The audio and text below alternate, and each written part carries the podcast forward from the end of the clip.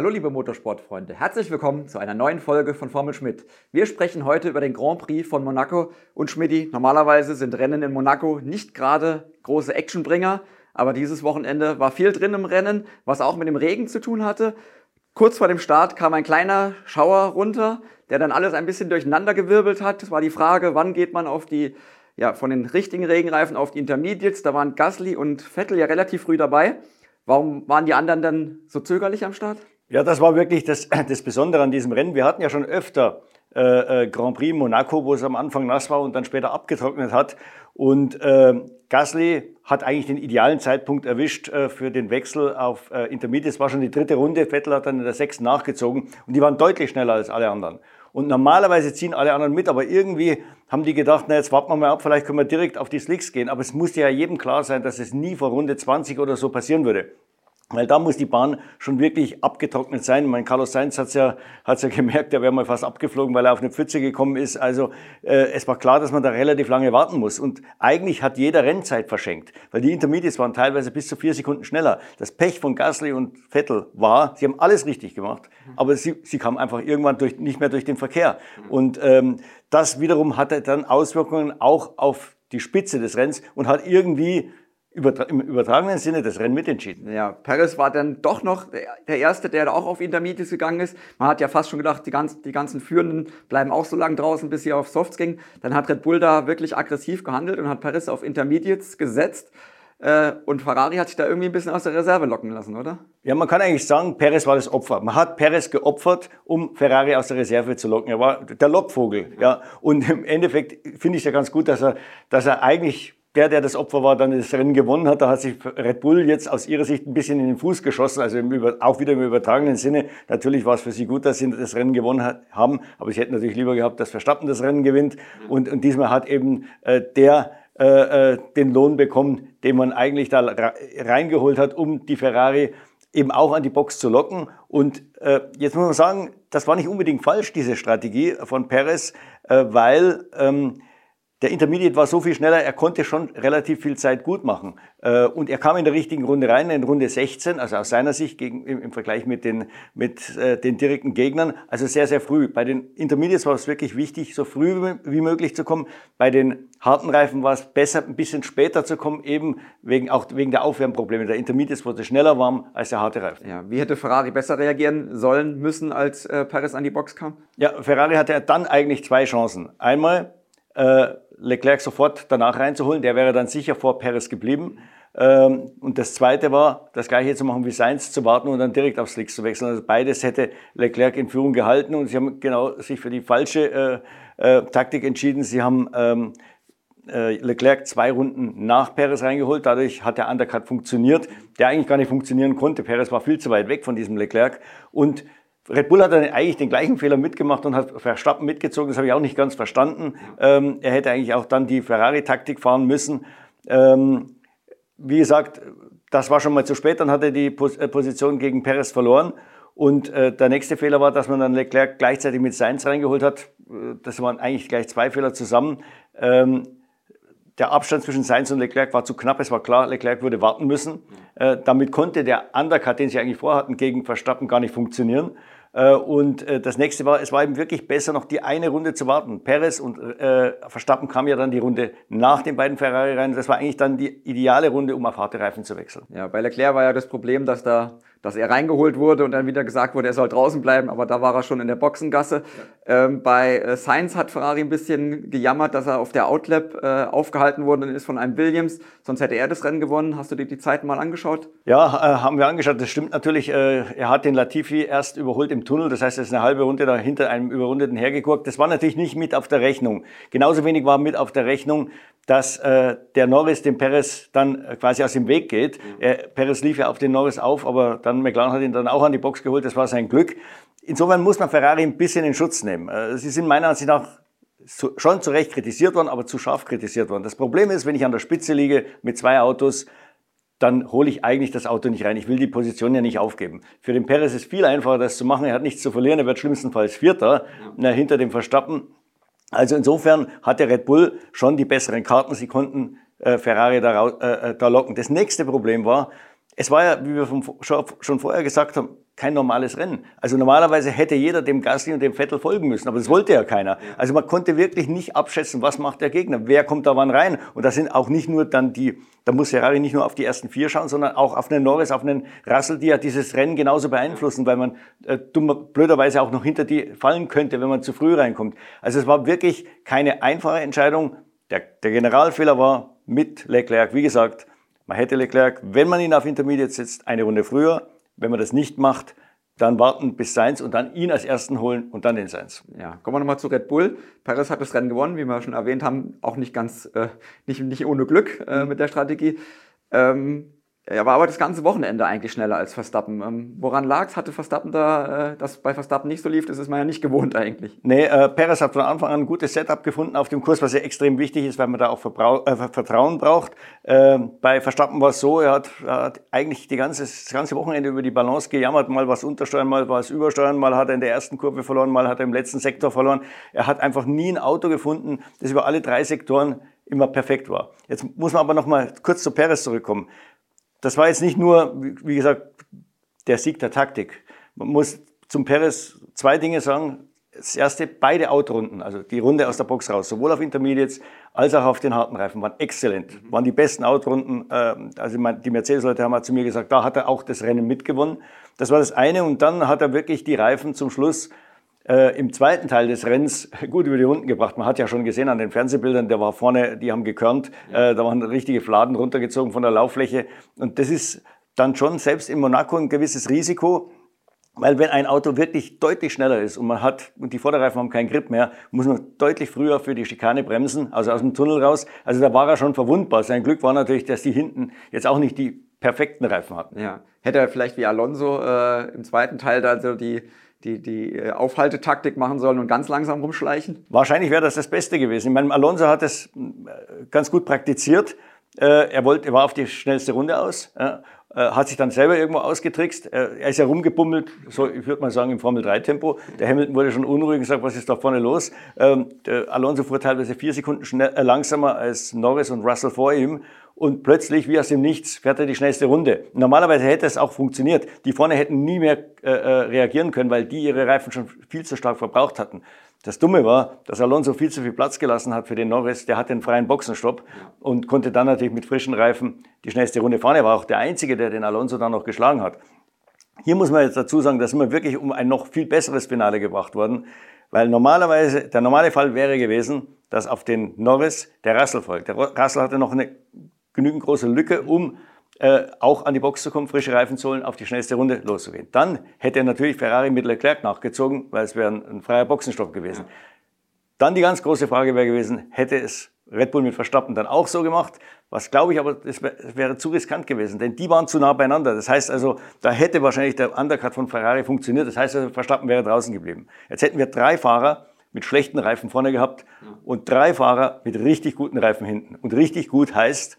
Die waren vier bis fünf Sekunden schneller. Der, der Norris hat innerhalb von 13 Sekunden, äh, 13 Runden 31 Sekunden auf Russell gut gemacht. Und äh, eine Runde mehr, die Mercedes-Leute haben gesagt, der Russell wäre fällig gewesen. Ja. Das waren 0,2 Sekunden, glaube ich, im Ziel. Das heißt das Gleiche, jetzt stellen, stellen wir uns mal vor, der, der Leclerc wäre mit guten Reifen da aufgelaufen auf die Spitze. Das hätte also ein richtig geiles Finale gegeben. Äh, es war so schon gut, aber ich glaube, das wäre noch besser geworden. Ja. Über Norris müssen wir auch noch ein Wort verlieren. Fährt ja auch eine super Saison. Äh, stellt Ricciardo da richtig in den Schatten, der jetzt auch wieder ein schlechtes Wochenende hatte, das Auto einmal weggeworfen hat. Ähm, gerät der Ricciardo da bei McLaren schon ein bisschen unter Druck langsam? Ja, auf jeden Fall. Ich meine, Zach Brown hat ja vorher schon ohne große Not gesagt, äh, man erwartet jetzt endlich Leistung. Die Leistung von Ricciardo, die man sich erhofft hatte, als man ihn eingekauft hat. Er verdient ja auch eine Menge Geld. Und da war natürlich der Crash im freien Training, äh, im zweiten Training äh, wirklich kontraproduktiv. Also vor allem, weil äh, er A, Trainingszeit verliert. Das Auto äh, war stark beschädigt. In Zeiten des Budget Caps zählt ja jeder Dollar. Und, äh, und er war jetzt auch von den Rundenzeiten her nicht, äh, nicht toll, ist 13. oder 14. was geworden, 13. glaube ich geworden. Ähm, also der steht massiv unter Druck. Ja, sein Vertrag läuft ja noch äh, bis Ende nächsten Jahres. Zach Brown hat aber schon ange angedeutet, dass man da eventuell doch was machen könnte. Er glaubt nicht, dass er da äh, rausfliegen kann. Wie siehst du die Situation? Ist er in Gefahr? Ja, ich, ich sehe schon. Also, ich meine, diese Saison wird er sicher nicht mehr rausfliegen, aber äh, für nächstes Jahr muss er sich Gedanken machen, Vertrag hin oder her. Ich meine, es ist ja auch keine, keine Lösung, wenn man für ein Team fährt, das einen nicht will. Ja. Ähm, also, Ricciardo muss wirklich sein Tempo anziehen, seine Fehlerquote da ein bisschen reduzieren, sonst wird es am Ende des Jahres eng für ihn. Ja, auch noch ein Fahrer, der in der Kritik steht, der auch wieder gecrasht hat, war Mick Schumacher. Äh, Auto wieder richtig zerlegt, wie schon in Jeddah in zwei Teile geteilt. Ähm, wie siehst du seine Situation? Ähm, ist da auch bei Haas äh, langsam Feuer unterm Dach? Ja, da ist Feuer unterm Dach. Äh, äh, ich sehe seine Situation genauso kritisch wie die von äh, Ricciardo. Bei ihm läuft ja der Vertrag Ende des Jahres aus, also für nächstes Jahr sowieso kritisch. In diesem Jahr, wie gesagt, ein Vertragsbruch unter dem Jahr, das, das wird sich Haas kaum leisten, weil da, da wäre Geld fällig. Ähm, das wollen die dann natürlich auch nicht zahlen. Äh, aber auch hier der Crash kam zum dümmsten Moment. Man kann in Monaco ausrutschen, das ist ganz klar, vor allem bei diesen Bedingungen. Das kann jedem mal passieren. Aber, aber äh, es durfte eben jetzt nicht passieren und dann wieder so massiv. Das geht wieder richtig ins Geld. Bei Haas ist ja nicht das Budget Cap äh, das Limit, sondern das Budget, also das Budget, das, das Geld, was man halt hat. Und äh, irgendwie, äh, obwohl die ja bis jetzt noch kein Upgrade gebracht haben und eigentlich da Luft haben, äh, aber irgendwann geht halt die Luft aus, weil kein Geld mehr da ist. Ja, es gab ein bisschen Kritik an der äh, 4, mhm. als äh, Schumi ausgeritten ist da oder ausgeflogen ist und das Auto, alle Trümmerteile auf der Strecke lagen. Erstmal nur virtuelle Safety-Car-Phase, dann Safety-Car-Phase und bis der Rennabbruch kam, hat es relativ lange gedauert. Ähm, was war da der Grund dafür? Ja, Sie haben dann gesagt, Sie wollten äh, erst VSC äh, äh, zeigen, damit die Autos verlangsamt werden, damit man sicher an der Unfallstelle vorbeifährt und dann schauen, wo man das Safety Car an der besten, äh, am besten da einordnet im, im Feld. Meiner Ansicht nach völliger Blödsinn. Bei diesem Unfall hat ein Blinder gesehen. Also wirklich, da muss man keine Rennleitererfahrung haben, dass das höchstwahrscheinlich auf eine rote Flagge rausläuft, dann hätte ich sofort das Safety Car rausgeholt. Es ist scheißegal, wo der sich einordnet. Dann ist erstmal Sicherheit. Ich kann dann immer noch die rote Flagge geben, weil das war klar. Die Nummer wird lange, lange dauern, bis, bis, bis das Auto weg ist, bis die äh, Tech-Barrieren ähm, äh, repariert sind. Also wie gesagt, äh, man hätte eigentlich sofort die rote Flagge geben müssen. Also das war absolut unverständlich. Ja, lange gedauert hat es auch schon am Start. Mhm. War auch äh, relativ unverständlich. Äh, eine Verzögerung von erst mal 16 Minuten. Am Anfang hat es ja gar nicht so stark geregnet. Ähm, was war da der Grund? Ja, die hatten wohl Probleme mit äh, der Elektrik. Denn ist irgendwie äh, äh ja, irgendwie die Elektrik abgesoffen und äh, sie hatten Angst, sie können die Startampel nicht richtig bedienen und dann natürlich auch die ganzen äh, äh, Anzeigetafeln da an, an der Strecke, äh, die Flaggenanzeigen und so. Und deswegen äh, wurde da verzögert. Dann hatten sie auf dem Radar, dass zwei große Regengebiete im Anmarsch sind. Die kamen ja dann auch tatsächlich. Es hat ja zweimal richtig geregnet. Wo es dann auch noch ein bisschen Verärgerung gab, ist, ähm, warum man dann nach über einer Stunde äh, hinter dem Safety Car auf Regenreifen hat starten lassen. Das haben die Teams sehr, sehr spät erst erfahren. Und, und wirklich erst in letzter Minute konnten die da reagieren. Die meisten wollten nämlich auf Intermediates schon losfahren. Ja. Andererseits muss man sagen, es hat das Rennen gewürzt. Wenn alle auf Intermediates losgefahren wären, wäre das, glaube ich, nicht so spannend geworden wie mit den Regenreifen, weil so gab es eben zwei Optionen. Direkt von Regenreifen auf Slicks oder mit dem Zwischenschritt Intermediates. Wenn ich auf Intermediates losfahre, gibt es nur diese eine einzige äh, einzige Option. Das heißt, Ferrari hätte da vermutlich das Rennen dann gewonnen von seiner Position aus. Also insofern, vielleicht ist, ist die Rennleitung im, übertriebenen, äh, im übertragenen Sinn äh, mitschuld, dass Ferrari da verloren hat. Ja, die FIA war auch nach dem Rennen nochmal im Fokus. Äh, Ferrari hat Protest eingelegt gegen die beiden Red Bull-Fahrer. Äh, da war der Vorwurf, dass sie am Boxenausgang über die gelbe Linie gefahren sind. Gab ja auch schon während des Rennens da so eine äh, Untersuchung oder, oder zumindest eine Anerkennung dieser, dieser, dieser Szene, dass da irgendwas vorgefallen ist, wurde aber dann nicht weiter verfolgt. Da musste man sich aber nach dem Rennen nochmal damit beschäftigen. Einige haben sich gefragt, warum es keine nachträgliche Strafe gab. Kannst du das erklären? Ja, erstmal, äh, wie du schon gesagt hast, das haben wir alle schon während des Rennens gesehen. Also auch hier wieder also muss ich kein Rennleiter sein. Ich muss wenigstens eine Untersuchung einleiten, dann kann ich ja immer noch sagen, korrekt oder nicht korrekt, aber es zu notieren und dann nicht weiter zu verfolgen, war schon mal der erste Fehler. Ich glaube, deswegen hat es auch am Ende dann so lange gedauert. Man hat da irgendwie einen Ausweg gesucht, A, das, äh, äh, das Resultat nicht mehr ändern zu müssen und B, den eigenen Fehler irgendwie nicht zugeben zu müssen. Dann hat man da irgendwie nach drei Stunden eine Erklärung äh, ähm, geliefert gekriegt, wo man fast Anwalt sein musste, um die zu verstehen. Also in den Race Notes, das ist so ein Informationsblatt an alle Teilnehmer, das vor jedem Rennen äh, verschickt wird. Das wird auch mehrmals immer aktualisiert während des Rennwochenendes. Da stand, es kommt vom Rennleiter. Kommt vom Rennleiter, genau. Und da stand eben drin, äh, äh man darf die gelbe Linie nicht berühren. Äh, und das ist auch schon seit Istanbul 2020 so. Äh, äh, Eduardo Freitas hat das übernommen von, von Michael Macy. Äh, dummerweise hatten sich in der Zwischenzeit die Regeln im internationalen Sportcode geändert. das hat jetzt zunächst mal gar nichts mit der Formel 1 zu tun. Das ist eigentlich das, naja, wie soll man sagen, das Gesetz das für den Motorsport, das Übergeordnete für den Motorsport. Und natürlich sollte sich der Rennleiter in seinen Renninformationen, in seinen Race Notes anders halten, aber irgendwie hat das, haben das alle übersehen in den letzten Jahren. Und das hat sich ja so mitgeschleppt. Ferrari hat natürlich gesagt, schaut auf die Race Notes, das ist illegal, die gehören, äh, die gehören, da, da, gehören fünf Sekunden Zeitstrafe her. Und äh, irgendjemand hat dann rausgefunden, und das ist das Spannende, wer das war, äh, eben um die Situation zu retten, dass es ja doch noch den ISC gibt, wo drin steht, man darf, äh, äh, man muss quasi die Linie überkreuzen, um, um auf der illegalen Seite zu sein. Ähm, und da muss ich sagen, wer hat das gefunden? Und es erinnert mich so ein bisschen an das Finale in Abu Dhabi, wo ja auch schon eine, eine ziemlich, würde man sagen, eine juristische ein juristischer Weg gefunden wurde, aus einer aussichtslosen Situation rauszukommen, um, um quasi auch die FIA da nicht zu beschädigen. Ich möchte mal fast sagen, das war wieder der Hausjurist von Red Bull, der, der die Sportkommissare da draufgebracht hat, weil Horner und Whitley mussten ja, mussten ja dann zur Anhörung, genauso wie Ferrari. Und äh, natürlich die beiden, die haben natürlich juristisch nicht die Erfahrung, äh, das, das muss ihnen irgendeiner gesteckt haben munitioniert mal die, die Sportkommissare mit dieser Nummer. Die Sportkommissare selber sind da auch nicht draufgekommen. Un, unter Garantie nicht. Das ist viel zu kompliziert. Da muss man wirklich alles genau auswendig wissen und äh, äh das, das, das kam von außen. Was auch noch interessant ist, auch mal sagen, dieses Duell verschärft sich jetzt langsam. Es ist schon das dritte Mal, dass Ferrari gegen Red Bull schießt. Nie so direkt, immer so hintenrum ein bisschen. Also das erste Mal äh, war natürlich wegen diesen Upgrades. Da hat man gesagt, die haben schon so und so viele Upgrades, wir passen genau auf. Äh, die sind so am Rande des Budgetlimits. Wenn da noch mehr kommt, äh, da muss man mal genauer hinschauen. Das war das erste. Dann war natürlich die Nummer mit der Benzintemperatur, wo Binotto sagt, für mich ist Benzintemperatur gilt ab dem Moment, wenn man den Motor anlässt. Die Rennleitung hat entschieden, also das, die Stewards in dem Fall hätten entschieden, Nee, erst wenn das Auto rausfährt. Und jetzt haben wir diesen Fall, wo ja auch Ferrari wieder gesagt hat, wir protestieren nicht gegen Red Bull, wir wollen nur Klarheit ja, haben. Wie man, aber man sieht, das verschärft sich schon langsam davon. Ja, man muss aber sagen, die FIA macht da nicht die glücklichste Figur dieses Jahr generell. Ja. Es gibt auch im Fahrerlager viel Kritik, äh, immer mal wieder auch über die Abläufe. Äh, man hört auch, dass, äh, Formel, dass das Formel 1 Management da äh, mit der FIA nicht äh, irgendwie zufrieden sein soll. Die brauchen ja auch mehr Geld. Ähm, Jetzt gab es auch Gerüchte, dass man sich vielleicht abspalten könnte, dass die Formel 1 da eine eigene Sache machen will. Ähm, was ist da dran? Ja, das, ist, ist, das Thema ist, ist, man ist nicht happy. Und vor allem seit der neue Präsident da ist, der jetzt natürlich auch mal seine Duftmarke setzen will. Und die Nummer jetzt mit diesen sechs Sprintrennen, wo er gesagt hat, mm, erstmal halb, halblang, wir, wir schauen uns das genau an, wir wollen da auch mehr Geld, weil uns das mehr Geld kostet. Meine, die würden sowieso mehr Geld kriegen über die erhöhte Zahl der Punkte. Ähm, das zeigt, äh, dass äh, äh, Mohamed äh, Ben Sulaim da jetzt schon zeigen will, ich bin auch noch da, die vier will da mitreden. Das Problem ist bei allen Entscheidungen, die jetzt getroffen werden, ob es jetzt die große oder die kleine Mehrheit ist, es sind ja entweder bei der großen Mehrheit braucht man 28 von 30 Stimmen und bei der kleinen 26 Stimmen.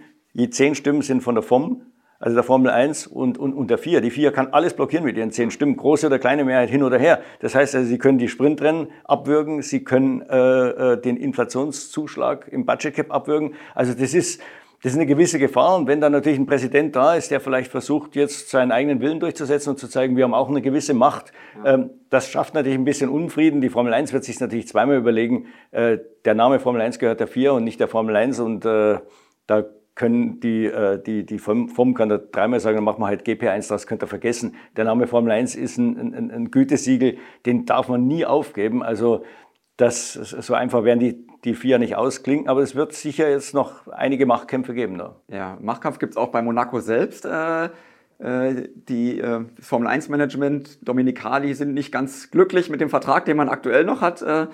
Äh, ähm, wollen den Vertrag ändern mit zu verbesserten Konditionen. Ähm, ist die Gefahr wirklich da, dass Monaco rausfliegen kann aus dem Kalender in Zukunft? Ja, ich glaube, die ist schon da. Also die ist wirklich reell. Sie sind ja, Sie haben ja mit äh, dem Fürsten und äh, dem Sportpräsidenten dort Boeri äh, vor dem Grand Prix gesprochen und da ist man nicht so wahnsinnig viel weitergekommen. Ich, was man so hört, ist, dass Prinz Albert da schon äh, Konzessionen machen würde, aber Boeri spielt da die, die harte Karte. Es geht gar nicht mal so um das Antrittsgeld, das ist relativ gering im Vergleich zu den anderen, so um die 15 Millionen Dollar.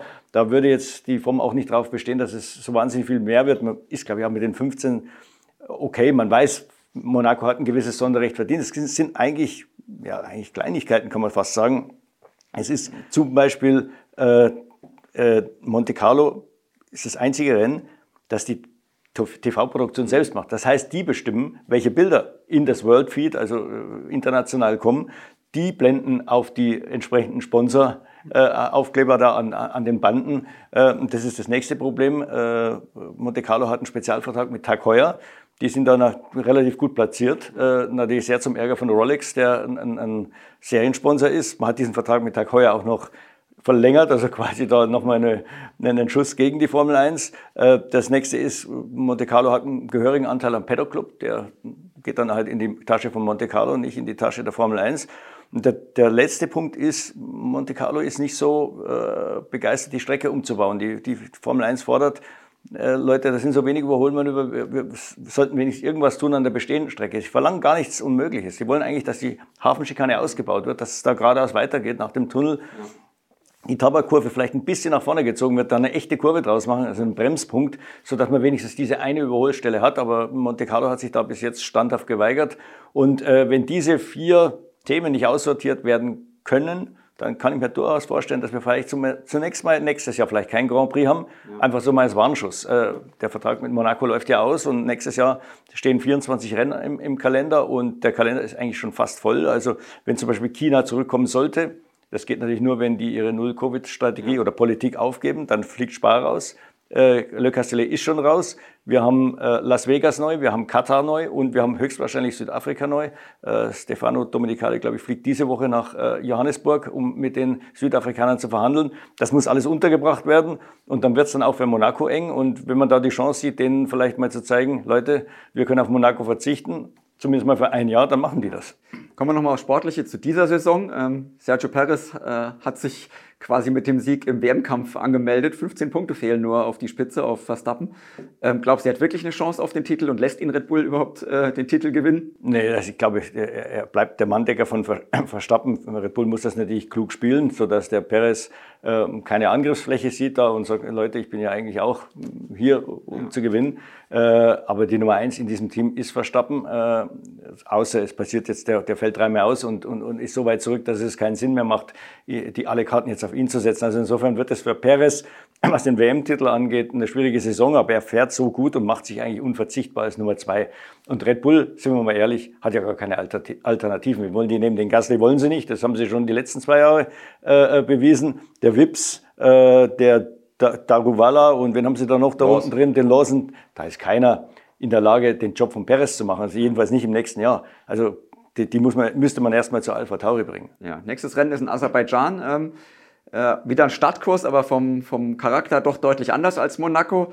Kann Ferrari da zurückschlagen jetzt nach äh, einigen Red Bull-Siegen? Ja, das wird deutlich schwieriger. Ich meine, sie hatten jetzt zwei Hausstrecken, kann man sagen, weil das Barcelona und Monte Carlo ist maximaler Abtrieb. Da ist Ferrari natürlich gut. Hat man auch gesehen. Äh, Leclerc war 13. schneller in Barcelona. Er hätte, wenn er die zweite Runde zu Ende bringt, in, ähm, in Monte Carlo, er muss ja dann äh, äh, abbrechen, weil es eine rote Flagge wegen dem Unfall von Perez gab, der hätte die, den allen halbe Sekunde abgenommen. Also er war ganz klar der schnellste Mann. Da kann Red Bull erzählen, was sie wollen diese Brennen, da haben sie beide Rennen an Red Bull abgegeben. Und jetzt kommen halt wieder Strecken mit langen Geraden, da wird der Red Bull wieder seinen Topspeed ausspielen können. Das Montreal ist das Gleiche. Also äh, Ferrari muss jetzt schauen, dass sie auch mal quasi ein Auswärtsspiel gewinnen. Ja, noch haben wir gar nicht über Mercedes gesprochen, fangen wir noch ganz am Ende hinten dran.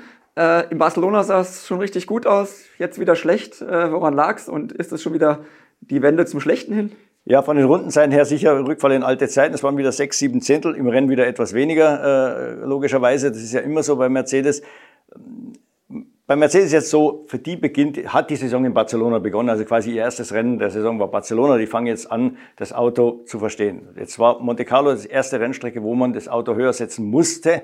Das haben sie versucht, ist, ist nicht so gut gelungen. Sie mussten also immer noch relativ tief und hart fahren. Das hat man auch gesehen. Kein Auto ist über die Bodenwellen so gesprungen wie der Mercedes. Martin Brundle hat mir erzählt, als er auf der Strecke draußen war, das ist das mit Abstand am schlechtesten liegende Auto, weil er eben so hart gefedert ist. Ähm, und da laufen die vielleicht in eine Falle. Also ich habe dann auch mit Sebastian Vettel gesprochen, die ein gleiches, ein ähnliches Problem haben. Sie haben praktisch ein völlig neues Auto äh, jetzt äh, am Start und müssen auch erstmal lernen. Und er hat es ja dann relativ easy in die Top Ten geschafft und er sagt, er hat so das Gefühl, dass sie viel mehr Spielraum haben als Mercedes. Weil sie können jetzt plötzlich hoch und weich fahren. Sie lernen auch noch, aber das wird immer besser und wurde schon in Monte Carlo besser. Und man sieht an Mercedes, dass sie offensichtlich im Moment noch in ihrem minimalen Fenster fahren müssen. Wenn sich das nicht ändert, dann werden die vielleicht ein paar Grand Prix gewinnen, nämlich auf Rennstrecken, wo das geht. Ja. Da ist, ist das Auto extrem schnell. Silverstone könnte so eine Strecke sein. Äh, Im Nachhinein bei dem GPS-Check von Barcelona hat sich gezeigt, der Mercedes mit Abstand das schnellste Auto in den schnellsten Kurven. Ja. Aber sie haben halt ein Problem mit den langsam, weil ihnen da der mechanische Grip fehlt. Also wie gesagt, das wird die entscheidende Frage. Kann Mercedes dieses äh, Abstimmungsfenster vergrößern? Das wird jetzt in Baku schon wieder ein Problem, weil wir da viele langsame Ecken haben. Da können Sie jetzt natürlich, auf, es gibt einen Teil, wo es ein bisschen schneller äh, vorangeht und es gibt auch die langen Geraden, wo Sie ein bisschen wieder was aufholen können. Montreal ist auch eine ähnliche Strecke, eigentlich nur langsame Kurven. Also die nächsten zwei werden wahrscheinlich noch hart. Dann äh, die Mercedes-Ingenieure sagen wir, Silverstone sollten wir eigentlich auf Augenhöhe mit Red Bull und Ferrari sein. Bis dahin muss man auch wissen, können wir das Abstimmungsfenster vergrößern, ja oder nein? Ja, also die Mercedes-Fans brauchen noch etwas Geduld. Ähm, ja, nächstes Rennen Aserbaidschan, wir haben es angesprochen, immer viel Action da, äh, die Mauern stehen nah an der Strecke, es, ist, es geht schnell zur Sache und in den letzten Jahren war da eigentlich immer gut spektakellos. Wir werden natürlich vor Ort sein, berichten auf unserer Webseite und im Magazin. Und